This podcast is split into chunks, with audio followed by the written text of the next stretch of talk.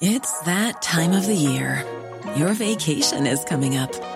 You can already hear the beach waves, feel the warm breeze, relax, and think about work. You really, really want it all to work out while you're away. Monday.com gives you and the team that peace of mind. When all work is on one platform and everyone's in sync, things just flow wherever you are. Tap the banner to go to Monday.com.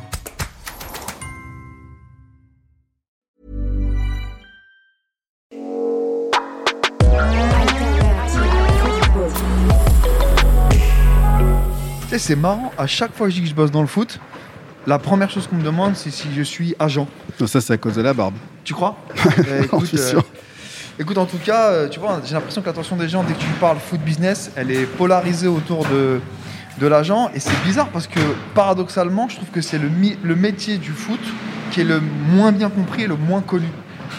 Ouais, en fin de compte, euh, oui, euh, quand tu es agent, euh, ce, ce mot a tellement été dévoyé, ils ont tellement une mauvaise image, et parfois ils n'ont ils ont pas eu besoin des médias pour, pour avoir une mauvaise image, ils ont fait vraiment de la merde, euh, que euh, c'est tellement facile de se dire qu'un agent est, est véreux. Alors que pour moi, je trouve qu'ils sont, sont nécessaires pour, euh, on va dire, une grande majorité de joueurs, justement pour que leur travail, entre guillemets, le travail des joueurs soit, puisse être promu et reconnu en dehors des- des frontières. Ouais, c'est ça. Je pense que tu vois, le, média, naturellement, qui a besoin de matière, il se, concentre sur les dérives. Alors que le métier d'agent et sa place dans l'économie du foot, c'est tellement structurel que ce serait intéressant, je pense, pour les gens de comprendre euh, ce que font ces gens-là et comment. Oui, parce que c'est pas que du sensationnel. hein. Ça, c'est les médias le vendent à la sauce sensationnelle pour vendre des. Mais euh, être agent, c'est euh, c'est autre chose. D'ailleurs, je vais t'en présenter un qui est qui a la licence certes, mais qui a une vraie vocation à accompagner les joueurs le mieux possible, privilégier le sportif sur le financier. Et euh, il est polyglotte en plus. C'est vrai Ah, donc ils bossent pas que sur la France. Il bosse pas que sur la France, il, est, euh, il bosse partout, principalement un petit peu en Amérique du Sud. D'accord Et euh, je te propose qu'on aille le voir. Alternative football. Alternative football. Alternative football. Beaucoup en parlent, On parlera de l'effectif, de la gestion de l'effectif. Comment ils jouent les deux mais peu le connaissent vraiment. Parce que tu sais que malheureusement, il n'y a pas que le foot dans la vie. Alternative football. Alternative football. Le podcast hors terrain de sous-foot, présenté par Édouard Cissé et Mathieu Lille Palette. Bonjour à tous. Salut Edouard. Salut Joachim. Bonjour. On se retrouve euh, autour de la table d'Alternative euh, Football pour euh, aborder une vaste question aujourd'hui, euh, celle des agents. Et, et plus précisément, on va essayer de savoir si euh, c'est- l'agent qui fait la carrière ou, ou si l'agent il fait le bonheur. Alternative football. Donc merci Alternative Football et Edouard pour, euh, pour cette invitation. Euh, voilà, Joachim Batica, agent euh, licencié par la, la Fédération euh, française de football depuis euh, 15 ans, donc depuis 2006. Bah, L'histoire, c'est que je suis à Madrid, dans ma chambre, chambre d'étudiant. On est en 2004, c'est ma dernière année d'études. Et je me dis, bon, euh, maintenant il va falloir réfléchir à ce que je veux faire plus tard, puisque c'était ma dernière année. Je parle plusieurs langues. Euh, C'est quoi les langues que tu parles? donc euh, français, portugais, espagnol, anglais, euh, italien. Effectivement, ça peut aider pour Mm. le foot. Euh, à l'époque, je parlais pas encore l'italien, j'avais quelques petites notions. Pour le coup, Euh. t'aurais- t'aurais pu dire bah, je vais faire interprète de manière très simple. non, non, non. C'était c'était un chemin tout tracé. ça, aurait pu, ça aurait pu, ça aurait pu être le cas, mais j'aime également le sport, Ouais. euh, notamment le football. En principe, euh, je suis assez à l'aise pour euh, communiquer avec, euh, avec, avec mon entourage proche, faire des rencontres et, et je me suis dit que peut-être la carrière d'agent pouvait, pouvait être euh, le, bon, le bon choix. J'ai contacté la Fédération française de football.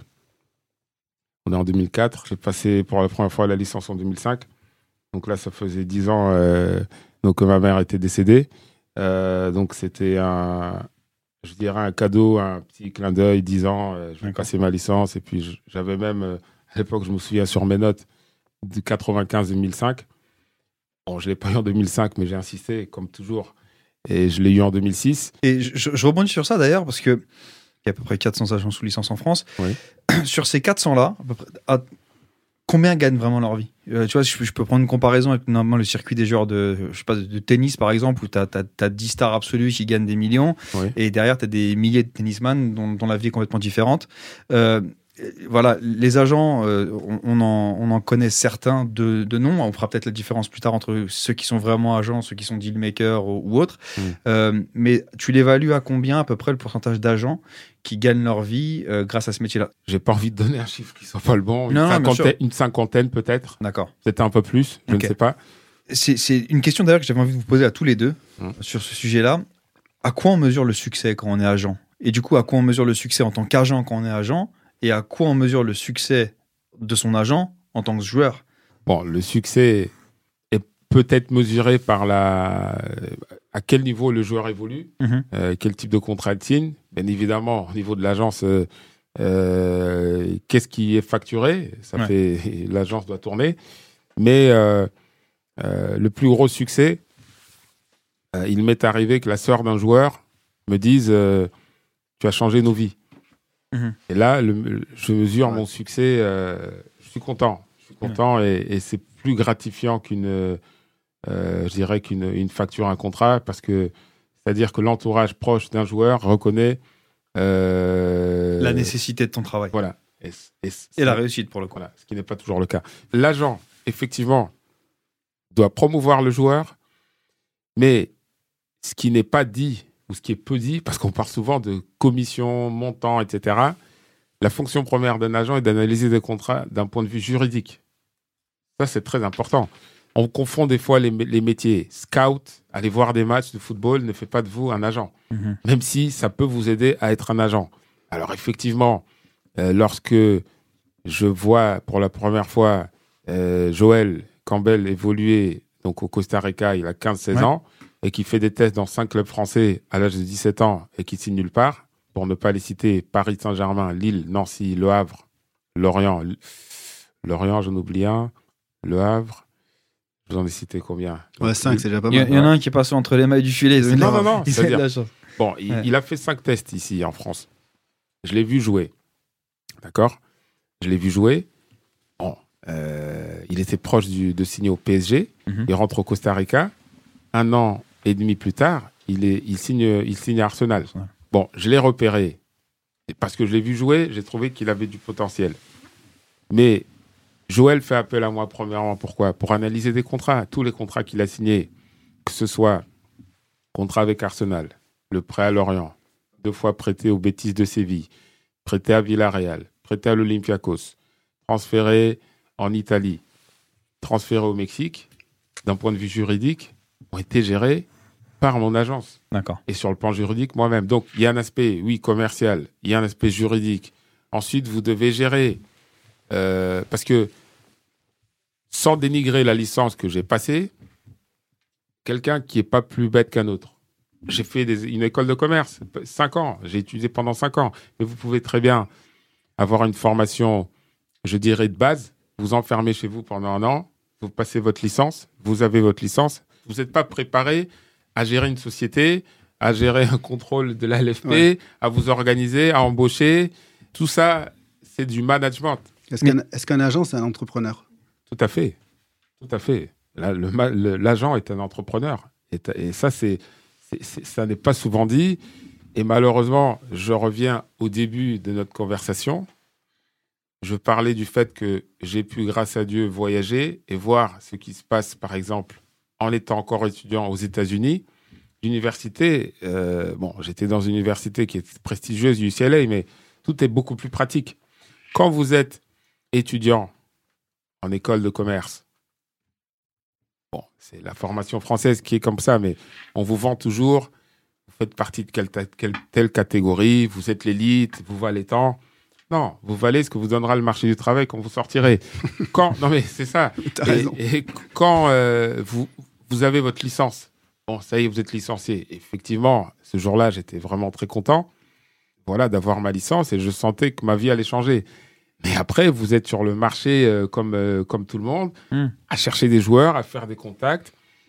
Et, C'est comme un jeune joueur Voilà. quand il signe pro. Ouais. Quand il signe pro, c'est pas la fin, c'est pas une fin en soi. Il doit, il doit continuer encore. Et, et là, enfin, ce que je retiens ce que tu dis, c'est, c'est, c'est, c'est- après, c'est des mécaniques, euh, que, enfin, somme toute, que tu emploies dans tous les métiers. C'est pertinence par rapport au marché. Toi, pourquoi tu te places sur le Costa Rica et peut-être l'Amérique du Sud? Bah, Déjà, tu as, une compétence et tu parles, tu parles la langue. Ouais. Et puis, euh, peut-être que là-bas, euh, c'est moins structuré sur la représentation. Donc, il y a une opportunité pour les amener en Europe. Alors que si tu vas sur la France, c'est un marché qui est un peu plus, un peu plus saturé et concurrentiel. Donc, euh, donc c'est c'est en ça l'analogie avec l'entrepreneur, je la trouve effectivement assez, euh, assez, euh, assez pertinente parce que Ouais. tu te, encore une fois, si je suis dans la, ca- la, la caricature, euh, la perception de l'agent, c'est euh, il est tombé sur la pouleuse d'or.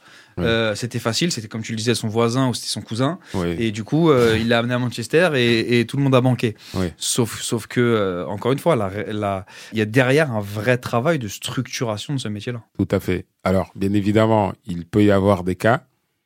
Malheureusement, le fait que les médias, en tout cas certains médias, montrent et exposent le fait que telle personne qui est proche de tel joueur pour des raisons familiales, pour des raisons amicales ou pour des raisons ensuite professionnelles, réussit à vivre par le fait qu'il est proche d'un joueur sans avoir forcément toutes ses qualités, tout ce que l'on vient d'évoquer, parce que vous pouvez très bien gagner de l'argent en accompagnant un joueur, Mm.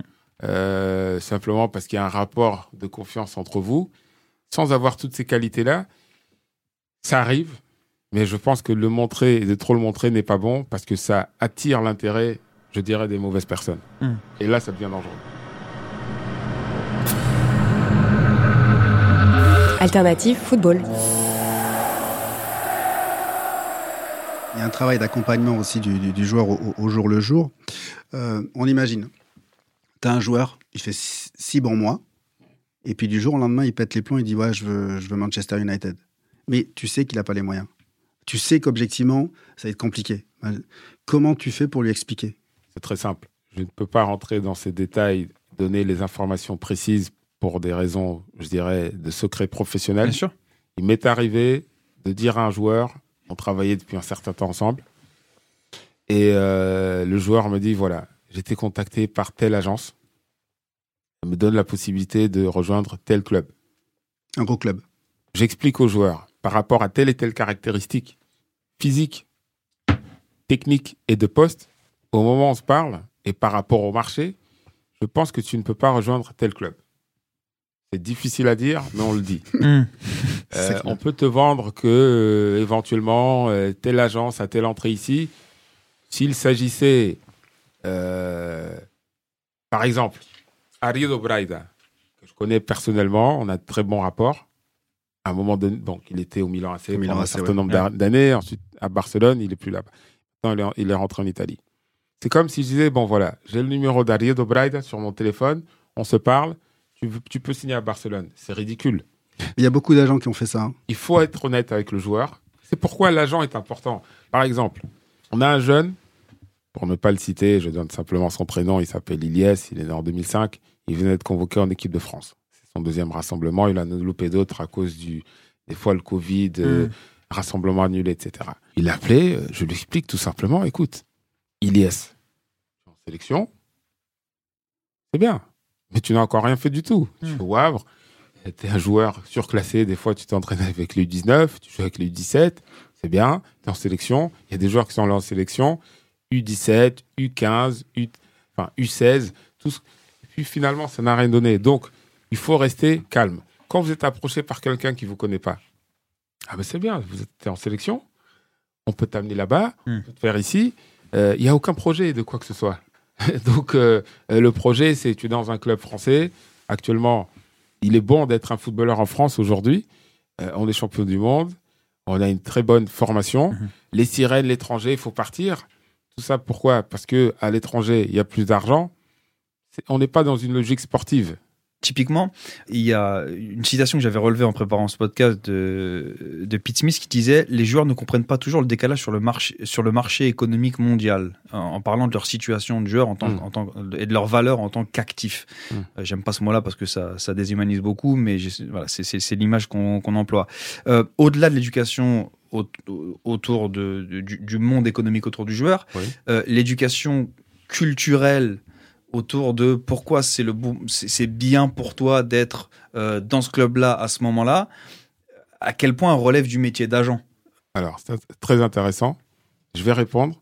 Je voulais juste apporter une toute petite précision, mais cette question est Mhm. intéressante. J'ai déjà un exemple précis. Je ne pointe bien évidemment aucune opération quand je parle du fait qu'un joueur euh, reçoit une proposition dans son club formateur et par ailleurs.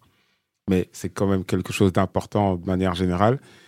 Je pense aussi que les agents, par rapport au contexte, beaucoup de monde sur le marché, Mhm. licenciés, pas licenciés, etc.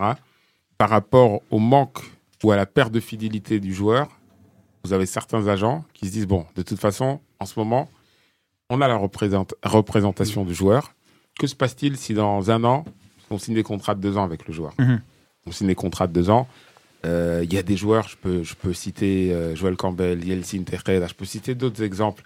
Euh, ça fait dix ans qu'on collabore, et puis à chaque, chaque, tous les deux ans, on regarde même pas, il y a un contrat renouvelé, on l'envoie. Ouais. Mais le contexte actuel fait que, par peur peut-être de perdre la représentation du joueur, euh, le joueur, l'agent, décide tiens, il faut qu'on parte ici, parce que sinon, qu'est-ce qui va se passer dans six mois? Par rapport à ta question, prenons le cas d'Awa Sangaré, donc, euh, vient de signer son premier contrat professionnel au PSG. Elle est prêtée dans la foulée euh, au Havre. Il y avait plusieurs possibilités. Le fait que je connaisse des personnes du club depuis des années, je lui indique, voilà, tu as fait quelques minutes en Champions League, certes, tu n'as pas encore euh, débuté en championnat. Mhm. Voilà, c'est un club qui est bien structuré. Le président étant américain avec cette culture euh, du football euh, féminin, Mhm. tu as la possibilité de rejoindre une équipe, un club plus structuré que tel autre club. Je te conseille d'aller là. Bien évidemment, c'est elle qui prend sa décision finale. Parce que vous pouvez avoir un. Je ne souhaite dénigrer personne. Mais euh, être le membre de la famille d'un sportif ne fait pas de vous un spécialiste de son secteur d'activité. Donc, il est possible que cette- ce membre de famille soit un spécialiste. Ouais, c'est ça. C'est possible. Parce qu'il a, Parce qu'il a, il, il- il a étudié, Voilà. il s'est ou formé. il a joué. Ou il a tapé dans le Voilà. ballon, Ouais, comme il- tout le monde d'ailleurs. Au- auquel- de récré. ouais, auquel tout le cas, monde il a tapé au foot. Non, non, Tout le mais monde ce a que je joué veux au dire, foot. c'est que le- être le membre, vous- avez des spécialistes. Bien sûr. Puisque, indépendamment du fait que le fils joue au foot, par exemple, euh, Claudio Reina, que je connais personnellement, qui est le directeur sportif euh, à, New York City. Ancien grand joueur Au de foot où, américain qui a joué en Angleterre. Je précise pour, Ouais. euh, Non, parce non, que- Pour les, pour les plus jeunes d'entre nous. pour les plus jeunes, ouais. tu fais bien. Je l'ai rencontré lors du transfert de Ronald Matarit, c'est un latéral gauche costaricien, donc de Alajuelen, c'est un club costaricien, vers New York, New York City. Mhm. On s'est connus lors de ce transfert. Alors, moi, je le connais par rapport au fait qu'il était joueur. Ensuite, il devient directeur sportif. Il a rejoint une autre équipe euh, en MLS, toujours en euh, dans les mêmes fonctions. Il a un fils qui est footballeur, Ouais, qui joue à Dortmund. qui joue à Dortmund. Mhm. Euh, il m'a dit voilà, même si je suis un spécialiste, j'ai décidé que mon fils doit être représenté par des spécialistes. Bon, voilà. Mais il aurait très bien pu. C'est une exception. Une exception. Il aurait- C'est-à-dire, pardon, par des spécialistes, c'est-à-dire qu'il ne représente pas son fils. Non, il ne représente pas son fils. Il le conseille pas Il, il- il le conseille Ouais. sûrement. en tant que Ouais, papa. Euh, mais c'est c'est pas son C'est pas lui. représentant. Non, euh, c'est pas lui. Non, non, non. Alternative football. Je pense sincèrement que les, a- les joueurs ont besoin d'un agent. Pendant longtemps, j'ai entendu non, mais de toute façon, les joueurs, vous n'avez pas besoin d'agent. Je crois sincèrement qu'on a de plus en plus, plus ça va aller, on a besoin d'agents. Pourquoi? Parce que le, ma- le- le marché du foot, il est global. Euh, Il y a. euh, il y y y y une concurrence qui est, qui est impressionnante. Et, et c'est pas parce que tu joues dans ton petit championnat que tu es bon que euh, en Angleterre, en Espagne ou au Portugal, les, euh, les scouts, entre guillemets, ou les clubs te connaissent. Et donc, en fin de compte, avoir un agent, c'est avoir la possibilité d'être, entre guillemets, sûr, ou du moins avoir plus de chances qu'on parle de toi ou que ton travail puisse être vu et reconnu par en dehors des frontières. Tout à fait. Et ça, c'est pour ça que c'est important. C'est pour ça que c'est pas, il faut pas tuer les agents. Enfin, Mm. moi, c'est pour ça que j'ai voulu que tu sois là. Je, je veux pas qu'on dise, on n'a pas besoin d'agents. Il faut qu'il y ait des agents qui aient une licence, qui soient cohérents, qui puissent apporter des vrais conseils et surtout euh, qui puissent jouer leur rôle de prospection, euh, d'intermédiaire mais correct. Parce qu'effectivement, euh, Mbappé n'a pas besoin d'agents. Et par contre, il n'y en a pas beaucoup d'Mbappé. Donc, tu vois, euh, Neymar n'a pas besoin d'agent. Les- pour moi, les 8 dixièmes, allez, 8 dixièmes, 80% des footballeurs ont besoin d'un agent. un vrai agent avec une licence qui soit carré, qui donne des bons conseils, qui soit juridiquement, on va dire, ouais, juridiquement, ouais, non, légalement légal. Je pense que quel que soit le, le niveau sportif de, du joueur, il y a toujours quelqu'un, une personne, quel que soit son, le terme qu'on y met, qui négocie avec le club, qui parle avec le club, parce que le joueur lui-même ne va pas dire au directeur non, je veux pas gagner 100, je veux gagner 120. Vous êtes dans une position, euh, tu étais joueur, qui n'est pas confortable. C'est super Euh, difficile de parler argent. C'est compliqué. Ouais. Enfin, moi, après, Voilà. avec, l'âge, ça a été beaucoup plus facile. Je commençais à gérer les, les primes. Mm. J'étais beaucoup plus facile pour gérer les primes collectives Ouais. que pour parler de moi. De ton salaire. euh, Ouais, c'est- pas évident parce que tu dis, ah ouais, je sais que le club a, ses, connaît, a, a des problèmes comme ça. C'est terrible de parler. Pourtant, euh, j'ai pas de tabou avec l'argent. Et d'autant plus que l'argent est un tabou pour la grande majorité des, enfin, des, des gens en règle générale, donc pour les joueurs aussi. Donc ils veulent gagner de l'argent. Mais par contre, quand on leur dit euh, combien tu veux? ou euh, bah, je sais pas, je, je sais pas. Ouais. Donc c'est pour ça l'intérêt d'avoir un, un agent. Et, et ce qui est hyper intéressant ce que tu dis, c'est que ça, c'est pas que dans le foot. Moi, je Ouais, vois en entreprise. Tu vois, Il y, a des- il y a des gens avec qui euh, j'ai des super relations. Euh, ça se passe très bien. Et quand ils viennent me voir pour discuter de leur salaire, euh, Ils bégayent. Ouais. T'es en position de force. alors non, mais alors que c'est des gens, c'est des gens qui par ailleurs sont excellents dans leur métier. Euh, pour effectivement au début d'année sur euh, euh, le montant des commissions, qui est un truc global où tout le monde prend à peu près la même chose. Mhm. Si tu fais un nouveau deal ou si tu fais un, un renouvellement, ça, ça va parce que tu es noyé dans un collectif, donc tu as la force du groupe qui est, que, tu, que tu représentes. Mais quand c'est pour parler de ton sujet, dans beaucoup de cas, et particulièrement en France, c'est toujours un sujet qui est difficile. Alternative Football.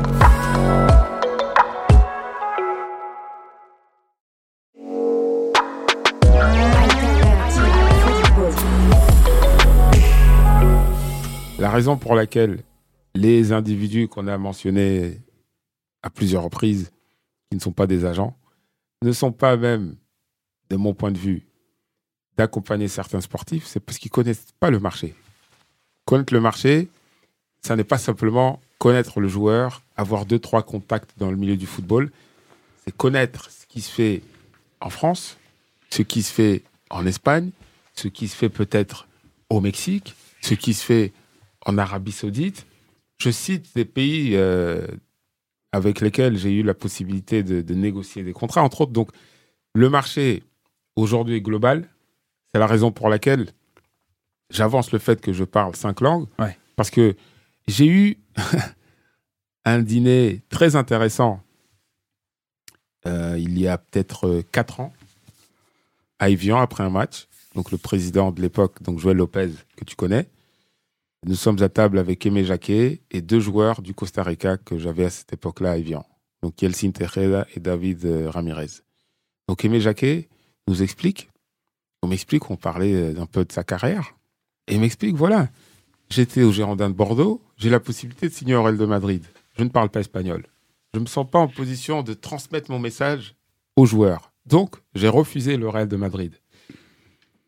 Quand vous êtes un agent c'est un autre domaine, mais on parle toujours de langue. Il est beaucoup mieux, je pense, d'avoir à, vos côtés quelqu'un qui s'exprime en italien, en français, en anglais, de manière fluide, parce que les langues en France, des fois, sont négligées. Parler une langue, c'est pas dire deux, trois mots. C'est discuter, échanger de manière fluide. Quand vous, vous faites appel à une tierce personne pour transmettre, les négociations peuvent être, je dis pas qu'elles sont mal faites, mais dans un contrat, il n'y a pas que les chiffres. Et malheureusement, il n'y a pas que les chiffres dans les contrats. Et quand il y a des problèmes, tiens, il y avait telle clause, tiens, vous avez signé ci, tiens, les impôts, Les on a retiré Les Astérix. tel. Voilà, tout est important. Euh, je, je reviens sur le côté international du coup euh, parce que c'est ce dont on parlait euh, au-delà du fait effectivement de parler plusieurs langues mais du fait que en fait c'est le foot c'est plein de marchés euh, dans, dans un grand marché. Tu connais ça Edouard t'as as joué à l'étranger. La FIFA d'ailleurs se remet à regarder ce sujet des agents. En préparant l'émission je lisais un papier de l'équipe de la fin d'année dernière Mhm. qui disait que d'ici à l'été 21 ils voulaient réencadrer et potentiellement rétablir une licence FIFA autour euh, autour de l'agent.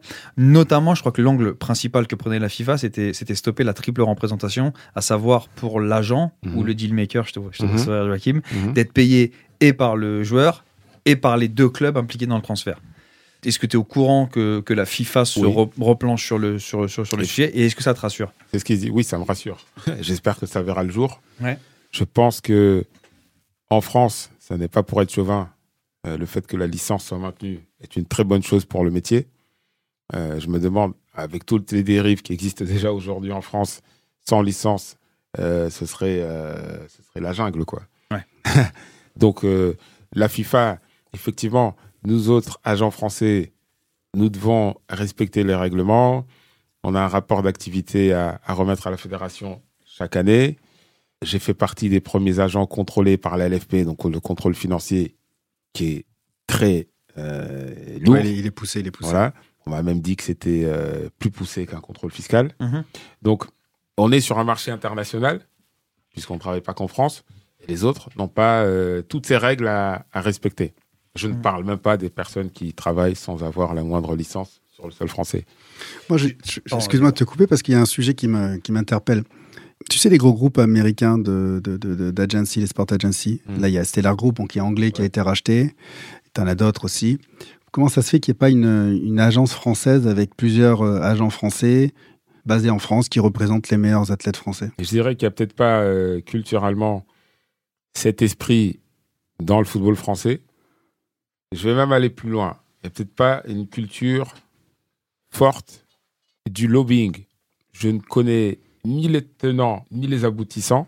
Je ne dis pas que, bien évidemment, ce grand joueur qui a gagné le Ballon d'Or cette année-là ne le méritait pas. Je ne dis pas cela. Il me semble que c'était en 2013. D'accord Ouais, je veux très bien qu'il euh, je ne dis pas, je ne dis pas, c'est un grand joueur. Je ne dis pas qu'il ne le mérite pas.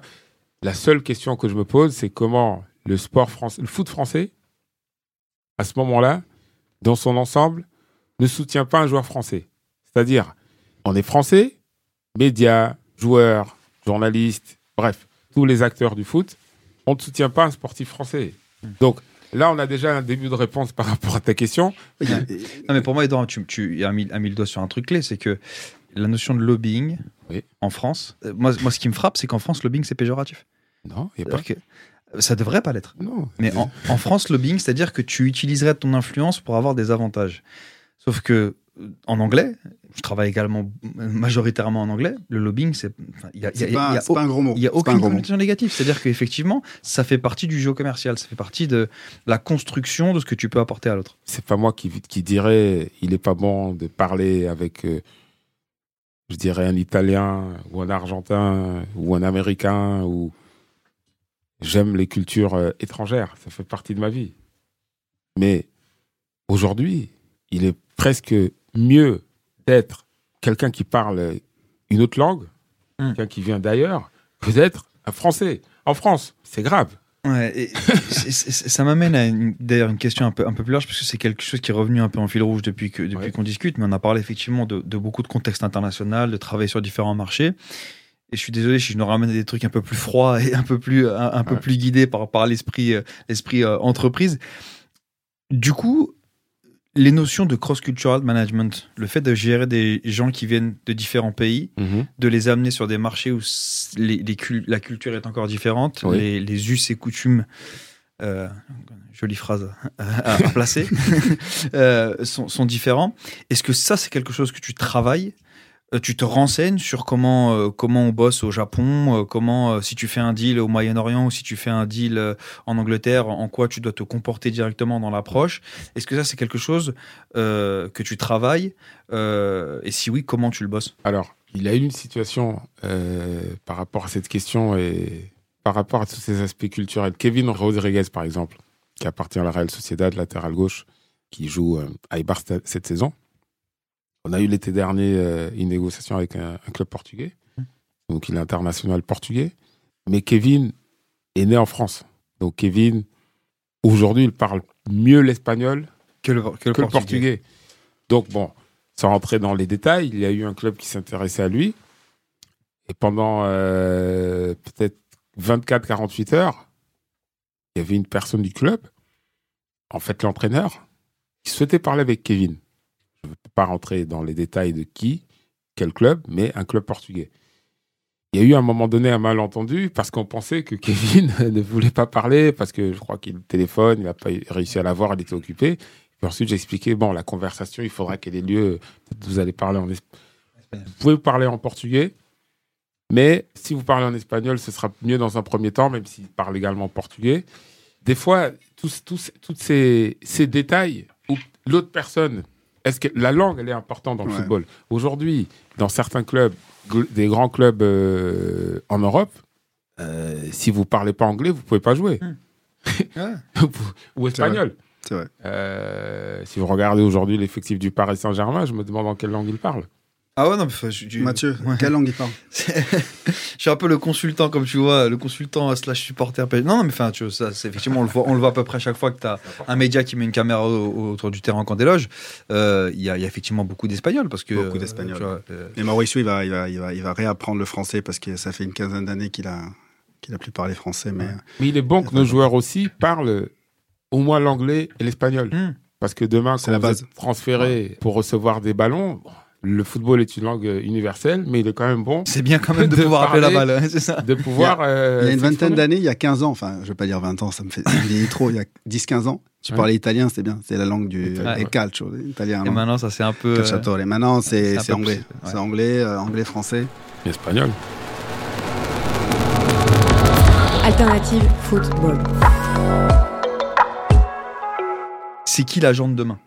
Je dirais, ça fait plusieurs années, bien évidemment, je suis un agent. Je ne me considère pas forcément comme un agent ou je ne travaille pas forcément comme un agent parce que je suis plutôt un promoteur. C'est-à-dire que euh, Melissa Herrera, qui joue euh, à Reims, de la sélection du Costa Rica, j'ai produit euh, son documentaire qui est sorti euh, il y a quelques jours euh, sur une chaîne costaricienne, Foot TV, pour ne pas la, pas la citer. Et je ne me contente pas simplement, tiens, tu signes ici, il y a un contrat, on est payé. Non. Est-ce que tu te vois du, coup, ouais, d'accord, mais est-ce que du coup tu te vois Hmm. euh, là quand tu dis t'es agent, ça passe, tu dis je suis promoteur, promoteur de joueurs, ça, ça fait, c'est pas péjoratif? C'est la vision franco-française, celle-là. Ok. Parce que quand on est dans des pays anglo-saxons, je dirais, on peut parler de promotion. Good. Ça ne me choque pas. Les personnes que j'ai en face, normalement, lorsqu'elles réfléchissent, comprennent qu'il n'y a rien du tout de péjoratif. Euh, D'ailleurs, euh, l'agent tel qu'il est décrit par certains médias, certains, est presque devenu péjoratif. Le mot. Ouais, non, mais ça. Et, et- et c'est- une des questions qu'on qu'on qu'on t'a quand on l'a préparé. C'est, tu vois, c'est un, un métier. J'espère qu'on a su le, le réillustrer aujourd'hui, qui est au qui est au-delà de nécessaire, qui est indispensable aujourd'hui à, à la plupart des footballeurs. Pourquoi il a si mauvaise presse? Et, et- et en quoi ça peut, ça peut aussi changer et quelle est la vision alternative qu'on doit avoir du, euh, du, du métier d'agent et je pense que c'est ça qu'on a, qu'on a essayé d'illustrer, euh, d'illustrer aujourd'hui. Mm. Mais, euh, mais en fait, c'est ça la question que posait Edouard, c'est comment ça va évoluer et, et j'aime beaucoup ta réponse, le côté promoteur. Ouais. Parce que c'est assez proche d'un d'un sport qui est cher à mon cœur, c'est la boxe, Ouais. où effectivement, le métier n'est pas simplement la représentation juridique commerciale, c'est aussi comment, et je m'excuse encore une fois de refroidir un petit peu le contexte, mais comment le produit que tu travailles, le produit étant un boxeur, comment tu en fais le meilleur produit pour le meilleur marché? Comment tu l'adresses de la meilleure manière au, au marché? Je pense notamment que dans le sport, ça passe beaucoup par la création de contenu. Mhm. Euh, et d'ailleurs, on voit qu'au-delà des agents, euh, les ligues, les organisations type, la- type, euh, type le F1 Group prennent, prennent cette, euh, cette, euh, ce virage-là en créant du contenu autour du produit Ouais. pour bah, reprendre le message et pour, encore une fois, enrober le produit central d'une d'une d'une- d'une narration qui lui est propre. Et euh, sans vouloir te voler la réponse, parce que tu, tu, tu répondras bien mieux que moi, je, je pense qu'effectivement, le terme promoteur, dans ce qu'il englobe, c'est probablement vers là que, que va ce, ce métier-là. Et ça passe par effectivement la création de structures qui peuvent le supporter. Bah, bravo les gars, vous m'avez convaincu.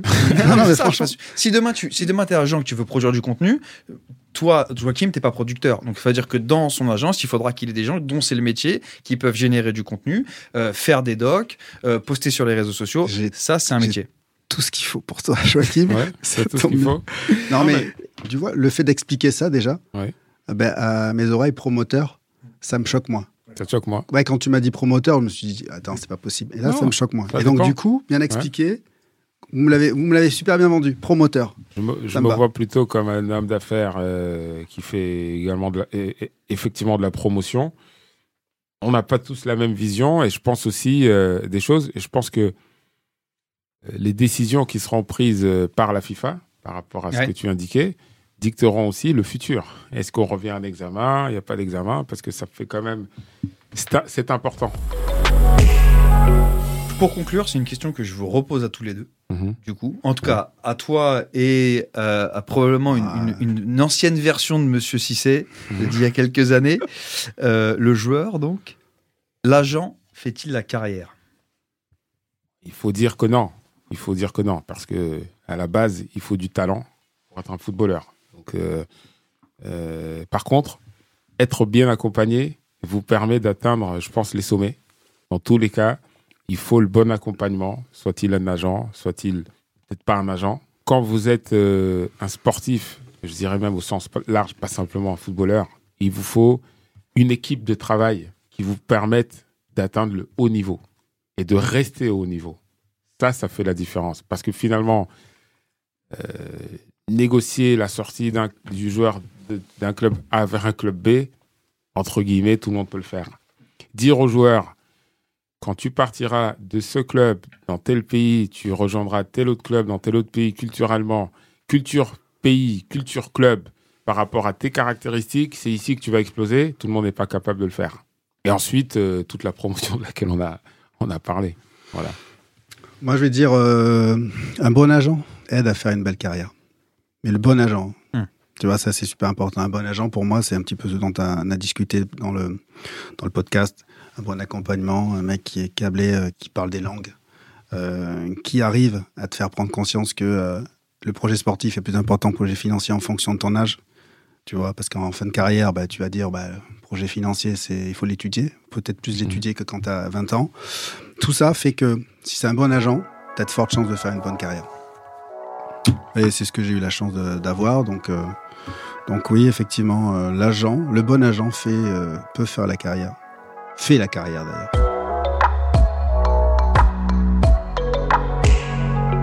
Merci pour l'invitation.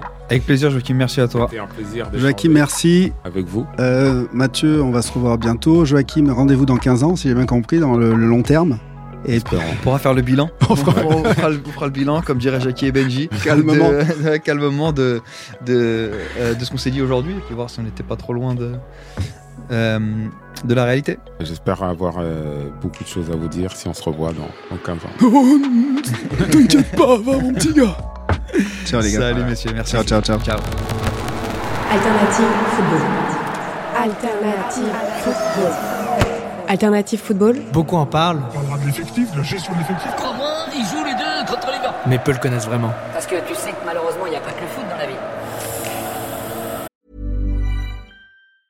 Hey, it's Paige DeSorbo from Giggly Squad. High quality fashion without the price tag. Say hello to Quince.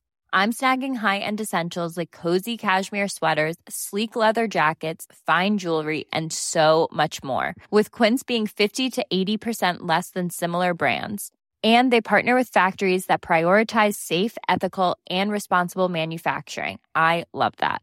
Luxury quality within reach. Go to quince.com slash style to get free shipping and 365 day returns on your next order. Quince.com slash style. Alternative football.